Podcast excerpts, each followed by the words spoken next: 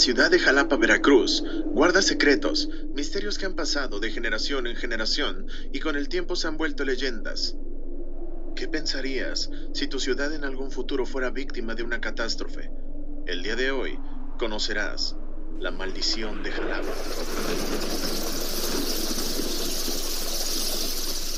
Cuenta la leyenda que cuando Jalapa era un poblado pequeño, las pocas personas que lo recuerdan compartieron este relato de generación en generación. Fue un hecho alarmante para quienes aún lo recuerdan, que por miedo o por considerarlo un acto satánico, conmocionó a todo Jalapa. La gente relata que un campesino con el nombre de Juan Tepach, honrado campesino a las afueras, se dirigía alarmado a la catedral. Quienes lo miraron cuentan que se notaba pálido, preocupado como si algo hubiera perturbado su paz. Dicen que le imploró al sacerdote que lo siguiera hasta su casa con el fin de bendecir a su hogar.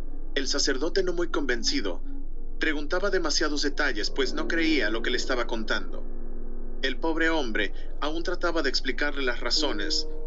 Él solamente le contaba que mientras estaba limpiando sus milpas, encontró una pila de piedras, las cuales para su mala fortuna había movido, porque ahora todas las noches se escuchan ruidos, murmullos y quejidos, él se lamentaba haber movido aquellas piedras, porque ahora todas las noches, ruidos y murmullos, quejidos que cada vez más y más lo persiguen. Y esta vez comienzan a hacerse visibles aquellos seres en forma de sombras gigantescas, tratando de salir entre las piedras. El padre, escuchando su relato, decidió ir a revisar su lugar, eso sí, pensando que él tendría algún problema mental. Al llegar a su casa, lo primero que hizo fue bendecir su hogar. Como si le estuviera llevando la corriente, echó agua bendita por todos lados, para ir por último a la pila de piedras, rociándola abundantemente de agua, casi tratándolo de tonto y demostrarle que era solo invento de su imaginación, el rostro comenzó a cambiarle. Algo no estaba bien. Alguien estaba parado enfrente de ellos. El rostro del padre comenzó a cambiarle cuando de pronto comenzó a escuchar aquel ruido que todo el pueblo de Jalapa jamás va a olvidar. Ese chillido, ese sonido de cerdo con cuerpo de mujer, era espeluznante. Tenía el cuerpo de un largo pelo negro.